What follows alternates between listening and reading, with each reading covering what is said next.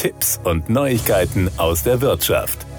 Wer wie ich selbst jahrelang Künstler und ihre dazugehörigen Hits im Radio präsentiert hat, der liest natürlich auch mit einer gewissen Begeisterung Bücher, die Hintergrundwissen vermitteln. So fiel mir kürzlich das Büchlein Magic Rock von Roland Flier in die Hände. Büchlein soll dabei allerdings nicht abwertend klingen, ich beziehe das lediglich auf die Seitenzahl von 142. Von mir aus hätte es gerne die doppelte oder dreifache Menge sein können, denn es gab eine ganze Menge an Informationen, die für mich neu waren. Den Titel Magic Rock kann man übrigens als doppeldeutig betrachten. Zum einen bezieht sich der Name natürlich auf Musik, zum anderen aber auf einen Felsen vor der Südküste Ibizas, der offiziell Esvedra heißt. Im Buch geht es um Künstler, die zumindest eine gewisse Zeit auf der Insel lebten, die teilweise dort ihre Musik komponierten und auch dort aufgenommen haben. Und da sprechen wir vom Who is Who der Musikbranche. Zu ihnen gehören musikalische Schwergewichte wie Pink Floyd, Bob Marley oder Led Zeppelin.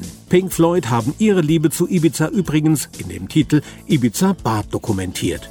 Zu den musikalischen Schwergewichten, die auf Ibiza gelebt und gearbeitet haben, gehörte ab 1993 Mike Oldfield. In Escobels, wo schon andere Berühmtheiten wie das erste Bond-Girl Ursula Andres lebten, ließ Oldfield sich eine riesige Villa mit einem Pool bauen, wobei der Pool die Form einer Gitarre hatte. Eine schöne Idee. Ob der Hotelbesitzer Tony Pike im Jahr 1986 einen potenziellen Gast, der sich als Freddie Mercury entpuppte, tatsächlich nicht kannte oder es nur ein schönes Understatement ist, wird man nie erfahren. Kein Gerücht ist jedenfalls, dass Mercury von der weltbekannten Sopranistin Montserrat Caballé angeregt wurde, die Hymne für die Olympischen Sommerspiele 1992 zu kreieren und gemeinsam mit ihr aufzunehmen. Die Uraufführung fand natürlich auf Ibiza statt, die Spiele selbst hat Mercury nicht mehr erlebt. Von solchen Geschichten, die Fleer in insgesamt elf Kapiteln erzählt, lebt das Buch. Apropos Geschichten. Entgegen anderslautender Gerüchte war Bob Dylan übrigens nie auf Ibiza, wie Roland Flier darlegt. Im Buch kann man jedenfalls viele Geschichten von und über hochkarätige Musiker lesen. Magic Rock kostet 14,50 Euro,